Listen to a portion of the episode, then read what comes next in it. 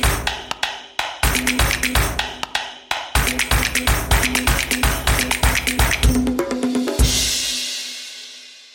Ja, moin und herzlich willkommen zu einer neuen Folge SEO Presso. Mein Name ist Björn Dark und heute spreche ich mit Sebastian Adler. Und Sebastian ist SEO Manager beim Sparkassen Finanzportal, war vorher SEO Consultant bei der Agentur Lieb und ganz früher mal mein äh, Kollege bei Searchmetrics, wo er unter anderem als Product Manager gearbeitet hat, aber auch im SEO Consulting. Und ich freue mich sehr, dass er heute da ist, denn wir sprechen heute über Do-It-Yourself SEO Tools. Und SEO Presso wird euch präsentiert von Searchmetrics und Searchmetrics bietet eine SEO- und Content-Plattform, die es Unternehmen ermöglicht, Erfolg datenbasiert planbar zu machen und Online-Marketern dabei hilft, ihre Online-Ziele auch wirklich zu erreichen. Und wenn ihr mehr über Searchmetrics erfahren wollt, dann besucht gerne den Blog blog.searchmetrics.com oder die Webseite searchmetrics.com und nicht vergessen, den SEO Presso Podcast zu abonnieren auf Spotify und überall, wo es gute Podcasts gibt. Und außerdem möchte ich euch noch äh, darauf hinweisen, dass äh, der geschätzte Kollege Dominik Schwarz auf seiner Internetseite Vertical Inhouse, eine Plattform für Inhouse SEOs, eine neue Gehalts Studie zum Thema SEO durchführen möchte. Und ihr könnt gerne auf die Webseite gehen, verticalinhouse.com und dort bei der Studie mitmachen. Je mehr mitmachen, desto besser ist der Datensatz, desto besser können Aussagen getroffen werden darüber, was SEOs in Deutschland so verdienen. Und äh, das wiederum gibt euch natürlich eine gute Grundlage für die nächsten Jahresgespräche und Gehaltsverhandlungen. Moin Sebastian, schön, dass du da bist. Grüß dich. Ja, schön, dass ich hier sein darf. Jetzt haben wir es ja endlich geschafft. Wir hatten ja schon zwei Anläufe, da hat das mit der Technik nicht immer ganz so gut geklappt, ne? Ja, Technik. Äh, was will man machen? Ne? Das ganze Internetzeug, das ist ja alles noch relativ neu und funktioniert noch nicht so. Und äh, ich würde sagen, zu uns passt dann einfach a fool with a tool is still a fool. a fool, ja. äh, aber auch eine gute Brücke. Wir, wir wollen ja heute auch über Do-it-yourself SEO-Tools reden und ich weiß halt, dass du ja für dich und andere SEOs da draußen ja auch für sich, für ihre Zwecke so ein paar Tools bauen. Aber lass uns mal anfangen mit der Frage. Es gibt ja hunderttausende Free Tools, Browser Extensions, Tools, die andere Consultants oder andere SEOs zur Verfügung stellen. Es gibt äh, professionelle Tools, die du bezahlen kannst, um dort Daten zu analysieren, Performance zu analysieren, äh, Crawl zu machen etc. pp. Wofür braucht es da noch eigene Tools, die man sich selber in Mühe und Not zusammenschrauben muss. Da gibt es natürlich verschiedene Gründe, warum man das selber baut. Also zum einen ist es so, dass bei den meisten Paid-Tools und bei den großen Professional-Tools, dass es manchmal relativ lange dauert, bis das Feature kommt, was man unbedingt braucht. Da die Entwicklungszyklen ja doch manchmal ein bisschen länger sind als der persönliche Bedarf, gerade wenn es im SEO irgendwas Neues gibt, was man sich angucken möchte und das gleich inspizieren will, dann äh, ja, ist es halt manchmal schneller selber zusammengefummelt als auf das Tool gewartet. Und bei den ganzen Free-Tools und Add-ons und Extensions und so weiter und so fort, das mag's geben, die mag's, die magst du finden finden, wenn du danach suchst, lang genug und Geduld hast, aber ob die denn genau das tun, was du willst und genau das Ergebnis bringen, was du erwartest, ist natürlich auch mal fraglich. Und da bist du manchmal auch besser dran, wenn du dir schnell selber was zusammenbaust. Was für äh, Zwecke siehst du denn gerade oder vor was vor Herausforderungen stehst du denn gerade, wo du für dich selber Tools baust? Hast du vielleicht schon mal gehört, das Thema Core Web Vitals mag ja gerade so ein bisschen äh, modern ah. werden. Und da ist ja die Frage, ja, da werden Massen an Daten generiert und Dinge analysiert und es gibt ganz viele Punkte, die man sich angucken und untersuchen muss. Und es gibt aktuell noch kein komplett abgerundetes Tool, was einem hilft, da reinzuschauen. Und das ist zum Beispiel so eine Sache, wo ich gerade ganz viel dran rumschraube. Also mir da ähm, Daten zu ziehen, zu analysieren, besonders halt Detaildaten, ne, weil das was über die Chrome User Experience Daten so hinausgeht. Kannst du ein bisschen tiefer Insights scheren, wie genau du das machst? Also was guckst du dir an? Wie vergleichst du das? Wie bereitest du das auf? Zum Beispiel, wenn es darum geht, den kumulativen Layout-Shift zu analysieren. Die meisten Tools geben einem halt quasi den Wert pro URL aus und man kann in Lighthouse sich für eine URL angucken gucken, okay, wie setzt sich dieser Layout-Shift zusammen? Und wenn man in Details geht, dann sieht man sogar, welche Elemente davon betroffen sind. Was ich jetzt brauche, wenn ich zu den Entwicklern gehe, ist natürlich nicht ein Lighthouse-Report oder so ein JSON-Export von diesem Ding, sondern ich brauche ähm, eine Liste aller betroffenen Elemente für mehrere URLs, im Idealfall schon vorgeklustert oder so. Und dafür habe ich mir zum Beispiel ein Tool gebaut, was für einen einen Export oder eine URL-Liste, die ich reinpacke, mir dann aus der PageSpeed Insights API die ganzen betroffenen Elemente extrahiert, das Ganze gruppiert. Das wird sortiert nach dem äh, Beitrag zum kumulativen Layout-Shift und dann kann ich damit mit den Entwicklern sprechen und sagen, guck mal, was aufpellt. Auf diesem Seitentyp ist halt irgendwie immer dieses Element, das ist eine Bühne, die hopst hin und her da gucken wir uns zuerst an, was das ist. Ne? Weil sonst müsstest du halt durch die ganzen einzelnen Reports durchgehen und so weiter und so fort. Und das hat eigentlich äh, beim letzten Mal, wo wir mit den Entwicklern drüber geguckt haben, auch sehr gut geholfen, schnell die Probleme zu identifizieren und äh, zu beheben. Das heißt, du benutzt verschiedene APIs, um dir die Daten zu ziehen und dann kumuliert anzuschauen und nicht äh, per URL. Wie ziehst du dir die Daten aus der API? Über ein Python-Skript. Also ich habe mir ein Python-Skript geschrieben, am Anfang ist ein Jupyter-Notebook, da packe ich dann einfach meine URL-Liste rein. Das Ding ackert dann die API-Calls für die ganzen URLs durch, packt das in ein Dataframe, schmeißt raus, was ich nicht brauche und gibt mir die Sachen, die ich brauche, vorsortiert in der CSV wieder zurück. Und damit kann ich dann weiterarbeiten. Das Ganze kann man auch aufbereiten. Ich habe auch schon Charts bauen lassen, wie sich quasi First Contentful Paint und Largest Contentful Paint über unsere Domain verteilen lässt und so weiter und so fort, um zu gucken, bei welchen URLs wir überhaupt zuerst zuerst reingucken sollten und bei welchen es nicht so toll ist. Das mache ich alles über so Python-Geschichten. Python ist ja gerade in den letzten zwei Jahren oder so ist ja äh, auch ein Thema, was durchs SEO-Dorf getrieben wird. Es gibt ja welche, die sagen, oh, als SEO musst du unbedingt Python können. Andere sagen, nee, ist völlig egal. Ist es aus deiner Sicht äh, einfach zu lernen? Könnten Leute, die jetzt vielleicht keine ja, HTML-Kenntnisse haben oder überhaupt mal Code geschrieben haben, mit Python umgehen? Hm, ich sag mal so, die Einstiegshürden sind relativ niedrig, dadurch, dass die Sprache halt halt darauf ausgelegt ist, dass es schnell und einfach zu lernen ist. Wenn ich das mit JavaScript vergleiche, dann ist es schon ein bisschen simpler und ja, es gibt viele kostenlose Einführungen und Kurse, die man sich angucken kann. Und das erste Programm, das erste Skript ist relativ schnell geschrieben. Also ist schon gut zum Einstieg geeignet, würde ich sagen. Okay, äh, das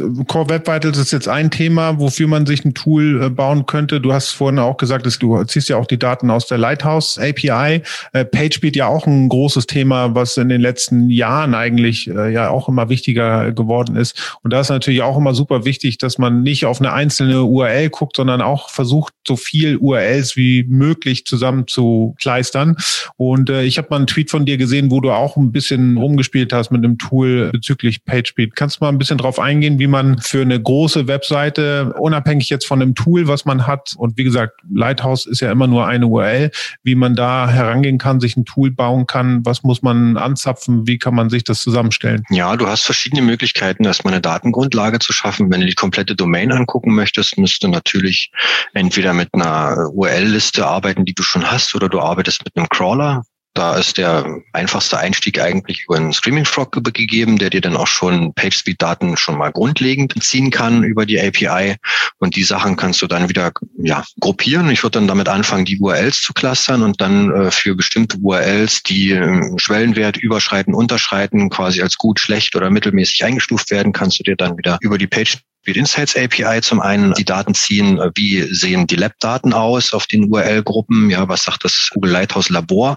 Und wenn du so fortschrittlich bist und deine User Experience Daten schon in Google Analytics erfasst, würde ich dann auch dazu übergehen, diese Analytics Daten mit hinzuzuziehen und zu schauen, neben den Lighthouse Lab Daten, wie sieht's denn für die tatsächlichen User mal aus, weil das kann nochmal deutlich unterschiedlich sein, um dann zu priorisieren, welche Seiten gucke ich mit welchen Problemen zuerst an. Interne Verlinkung ist ja auch ein recht wichtiges Thema und äh, ein recht aufwendiges Thema, äh, vor allen Dingen, wenn man große E-Commerce-Webseiten hat. Wenn man jetzt keinen großartig teuren Crawler hat, der das analysieren kann, hast du mal irgendwas gebastelt, was sozusagen interne Verlinkungen analysiert und mit dem Ziel, dies zu verbessern? Ja, es kommt darauf an, was du meinst mit einem teuren, teuren Crawler. Also um Streaming Frog würde ich sagen, kommst du halt nicht drum herum. Irgendwas brauchst du ja, um das Ganze zu untersuchen. Aber wir haben für äh, unsere Seiten zum Beispiel mal eine Analyse gemacht, welche Inhalte werden über Navigationselemente verlinkt und welche exklusiv über Content links um zu gucken, ob wir eventuell noch Artikel haben, die in die Navigation gehören oder so. Und das ist auch mit dem Streaming Frog ähm, passiert. Custom Extractions und das Ganze dann damals über Gefi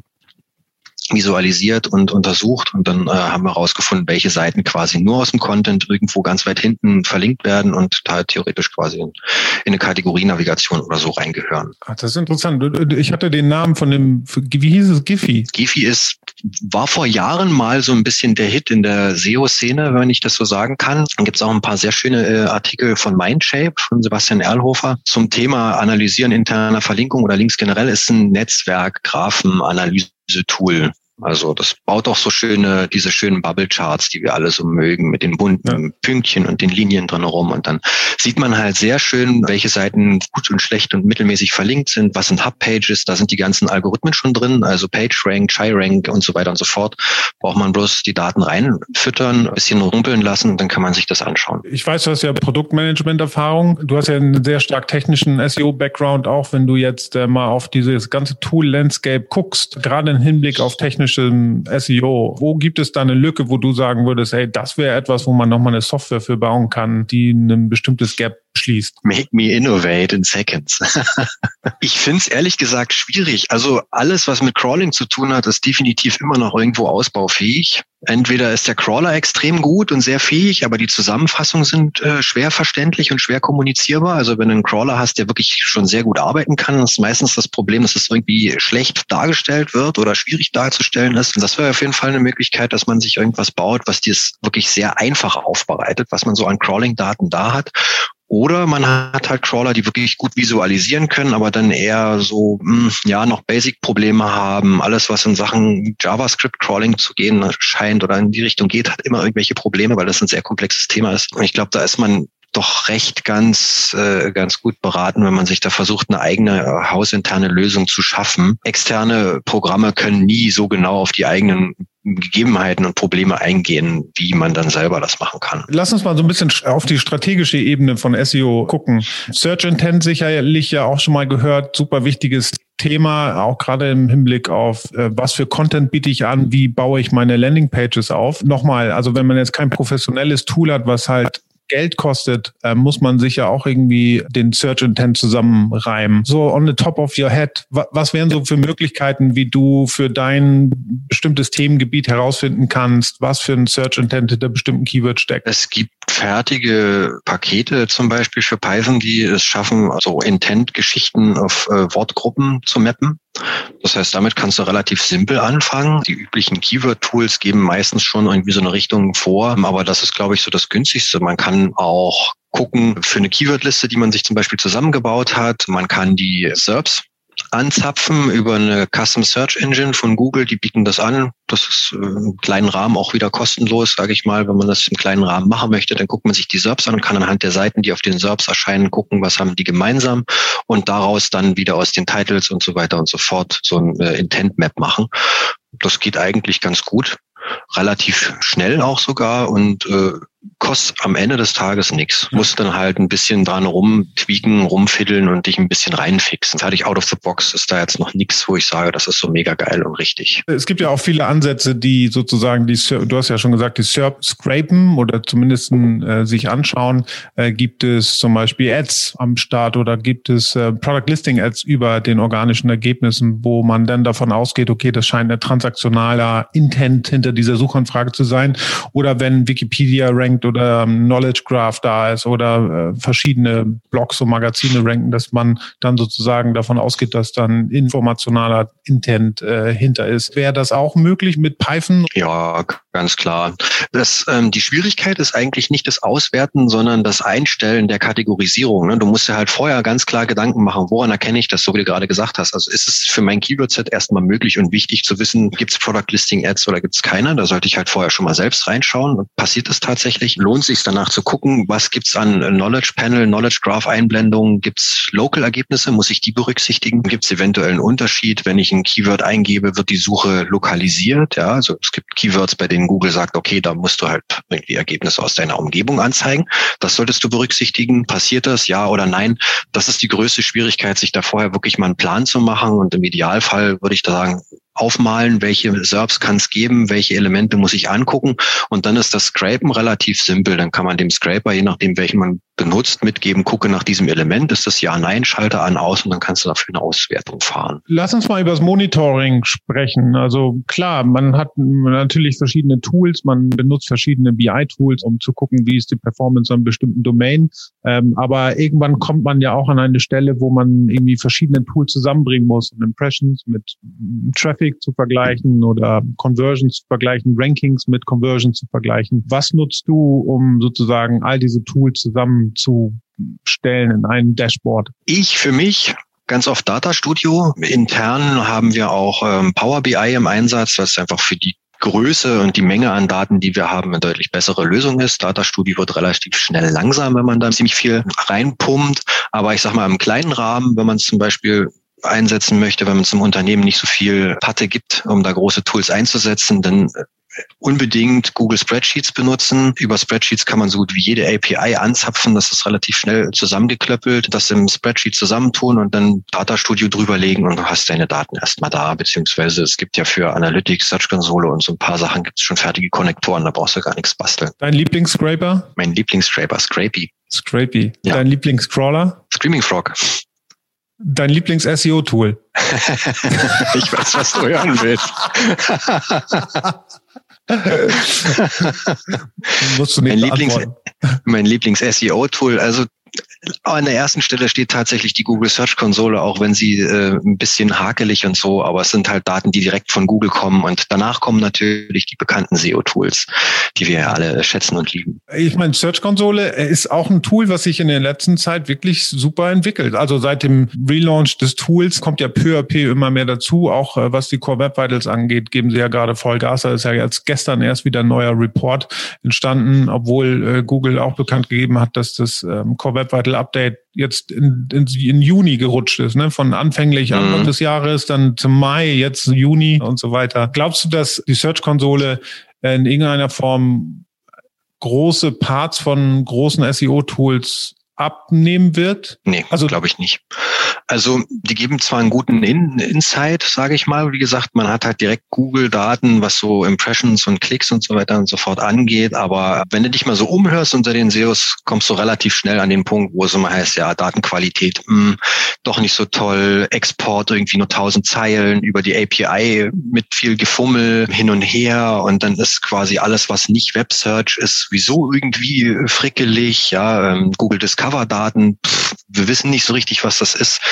Also da ist Google schon sehr knauserig. Die versuchen viel, die geben äh, auch jetzt immer mehr neue Sachen frei. Der Report, der gestern live gegangen ist, ich weiß nicht so richtig, ja, der zeigt ja die Impressions gefiltert auf die URLs, die eben in äh, Web Vitals als gut eingestuft werden, aber ich sehe zum Beispiel nicht den direkten Vergleich zu den Impressions, die ich eigentlich noch habe auf den URLs, die vielleicht mittelmäßig oder schlecht sind. Ja, du kannst das wohl einblenden oder ausblenden, aber so allein mit dem Report kannst du irgendwie nicht arbeiten. Das ist so ein typisches, hm, wir machen mal schnell einen neuen Report, da sind halt viele Zahlen und dann ist gut. Du wirst immer noch andere Tools brauchen, die dir Ranking-Daten geben, Informationen über die SERPs geben, Informationen über den Wettbewerb geben, weil nur das anzugucken, was Google dir gibt, wie du performst, reicht in den Augen von Google zwar aus, aber wir wissen alle, wenn ich weiß, ich kriege auf ein Keyword nur eine Handvoll Impressions oder Klicks. Das kann so viele Möglichkeiten haben, die ich dann nicht aus der Search-Konsole ziehen kann. Du hast jetzt gesagt, du ähm, arbeitest jetzt gerade an einem Tool, was so ein bisschen die Core Web Vitals auch für deine Webseite oder eure Webseite analysiert, besser analysiert. Gibt es schon was im Startloch, wo du jetzt schon weißt, da musst du dann als nächstes ran? Was wäre das und was würdest du da bauen? In dem Zusammenhang, was jetzt gerade läuft, also den ersten Praxistest schon durch hat, ist einfach eine Zusammenfassung der Bilder, die optimiert werden müssen, auch aus der PageSpeed Insights API. Da wäre viele Kundenseiten haben, bei denen es wirklich darum geht, oh ja, Bilderzulieferungen, alles schick, alles toll. Wir wissen, was die Designer so für Anforderungen haben. Muss alles crisp aussehen auf dem Retina-Display. Und schon hast du auf dem Smartphone irgendwie so eine Fototapete anzugucken. Und das ist auch eine Sache, die momentan noch nicht irgendwie in meinen Augen befriedigend von die Tools geliefert wird. Also habe ich mir was gebaut, wo du dann quasi deinen Screaming Frog Crawl reinpumpst, den äh, vorsortieren kannst, wo ist Bildoptimierung laut API wichtig und dann ziehe ich mir die ganzen betroffenen Bilder raus und habe dann danach eine Tabelle mit Bild-URLs. Was musst du machen? Komprimieren, Größe anpassen oder oder oder und dann kann ich das an den Kunden weitergeben und er kann halt die 20 wichtigsten Seiten erstmal abarbeiten. Gibt es auch irgendwas, wo, wo du äh, mit Rankings arbeitest? Arbeitest, also wo du die sammelst, vielleicht aus der Search-Konsole, aus anderen SEO-Tools, um daraus Erkenntnisse zu gewinnen? Ja, aktuell nicht produktiv. Also ich probiere immer wieder mal was rum, aber ich habe jetzt mit Ranking-Daten, mit SERP-Daten aktuell noch nichts im Einsatz. Wäre auch nochmal eine, so eine geile Idee. Also ich meine, es gibt Tools, Searchmetrics äh, zeigt die SERP-Features an, GetStat zeigt die SERP-Features an. Ähm, ich bin der Meinung, ich weiß es nicht, äh, auch all die anderen haben sicherlich eine Lösung, womit man SERP-Features abbildet, aber eigentlich wäre es ganz geil, wenn man dann auch mit Hilfe eines Scrapers sich sozusagen so ein SERP-Feature Tool mal baut, um zu gucken, was für SERP-Features gibt es für ein bestimmtes Keyword-Set was davon benutze ich und vor allen Dingen, was viel wichtiger ist, wann fliege ich raus. Also so ein bisschen ja. auch wie wenn du äh, das Trisolute News Dashboard zum Beispiel finde ich sehr geil. Also für ein Tool, was Google News Performance misst und ich glaube dir alle 15 Minuten neue Daten gibt und so weißt du als Publishing SEO, wann äh, bist du in der Newsbox drin und wann fliegst du raus. Und das wäre eigentlich mhm. auch nochmal eine geile Idee für ein SEO-Tool. Und ich glaube, das kann man sich sicherlich, also du musst sagen, ob ich richtig liege, ich weiß es nicht, aber ich stelle mir vor, man könnte das äh, sich auch einfach selber bauen, indem man halt versucht, für sein bestimmtes Keyword-Set halt immer die Suchanfragen, die SERP aufzurufen, das abzuscrapen und zu gucken, ob man da noch drin ist oder nicht. Relativ einfach hin, würde ich ja mal so sagen. Das hängt hauptsächlich davon ab, wie viele Keywords du abfragen möchtest. Also so der klassische SEO neigt ja dazu, irgendwie alle Keywords erstmal in ein Tool zu schmeißen und zu gucken, was rauskommt. Und das funktioniert mit selbstgebauten Lösungen meistens nicht, weil man entweder mit einer API arbeitet, die mittelmäßige Quotas haben oder du halt damit leben musst, dass deine eigene Maschine da ein bisschen rumpelt und das dauert dann halt ewig. Und wenn du gut vorsortierst, kriegst du das aber dann ganz gut hin. Und dann ähm, wäre ja auch meine Frage zu sehen, äh, okay, was verändert sich? Wann, welche Ausspielung, welche Sub-Features bekomme ich? Wie sehen die aus? Wann wird eventuell mal ein Wettbewerber eingeblendet? Weil das wechselt ja auch. Also aktuell sehen wir zwar ein Tool zum Beispiel immer, okay, auf meiner SERP und der mein Keyword rankt, habe ich oder hat ein Wettbewerber folgendes Feature. Aber wie das zum Beispiel im Tagesverlauf passiert ist zum Beispiel, wäre für mich zum Beispiel interessant. Oder wann werden die Inhalte in diesem Feature eigentlich angepasst? Ja, wir haben zum Beispiel mit STE relativ viele Direct Answers zum Beispiel. Und da wäre auch ganz interessant zu sehen, wie schnell werden die Inhalte eigentlich aktualisiert. Und da kann man dann sehr viel draus machen. Da ich das Einzige, was ich da bis jetzt mal gebaut habe, war eine Abfrage, wenn es eine Direct Answer gibt, von wem ist die und was steht drin, dass man dann schön die Texte sich nehmen kann und dann ähm, an die Redaktion weitergeben. Guck mal hier, das wird als interessant und wichtig angesehen. Vielleicht können wir damit ja auch arbeiten. Das finde ich, ist eine sehr gute Idee. Du hast Produktmanagement-Erfahrung, warst im Produktmanagement auch bei Searchmetrics äh, tätig, äh, bist jetzt wieder im SEO und hast aber eigentlich eine Leidenschaft dafür, auch Tools zu bauen. Warum war Produktmanagement äh, nicht das Richtige für dich? Weil es im Produktmanagement für einen Softwareanbieter, so wie es bei Searchmetrics war, halt schon sehr weit weg vom eigentlichen SEO-Alltagsarbeitsleben ist. Ja, ich möchte schon immer noch mit den Tools, die ich mir so zusammenbaue und die ich auch sonst so fertig nutzen kann, die Erkenntnisse, die ich daraus ziehe, dann weitertragen an äh, Webmaster, Entwickler und so weiter und so fort und gucken, was daraus wird. Ne? Und so als reiner Produktmanager für ein Softwareunternehmen, ja, erarbeitest du natürlich die Software. Das ist schon cool und du kannst auch sehen, was daraus wird. Aber die Alltagsanwendung im SEO, fällt da dann flach. Und das ist das, was mir so ein bisschen gefehlt hat. Deswegen jetzt lieber SEO und ein bisschen nebenher Tool basteln und dann kann ich auch äh, aktiv damit arbeiten. Teilst du deine Ideen und deine Tools irgendwo, wo die Zuhörer vielleicht drauf gucken können? Ja, manchmal. Ich gebe nicht alles frei. Ich bin dann immer so ein bisschen zurückhaltend, wenn ich so ein Zeug raushaue und dann habe ich das Gefühl, dass also, ach ja, habe ich halt selber schon mal gebaut und das gibt's ja schon irgendwo und so weiter und so fort. Aber ansonsten, wenn ich irgendwas für teilenswert halte, dann äh, im Ideal Idealfall über meinen Twitter-Account. Sachen, die ich dann wirklich für dokumentierenswürdig halte, versuche ich auf meiner Webseite breitzutreten, da wo zum Beispiel der PageSpeed Monitor schon bekannt gemacht wurde. Twitter-Handle ist at seosepp und deine Webseite, dein Blog ist seosep.de. So einfach ist das. Vielen Dank dir, Sebastian, fürs äh, Mitmachen und dabei sein. Hat mich sehr gefreut. Ein super spannendes äh, Gespräch. Vielen Dank euch fürs Einschalten und wir sehen und hören uns nächste Woche wieder bei SEO Presso und nicht vergessen, Vertical In-House bei der Gehaltsstudie für SEOs vom Dominik Schwarz mitmachen. Bis dahin. Tschüss.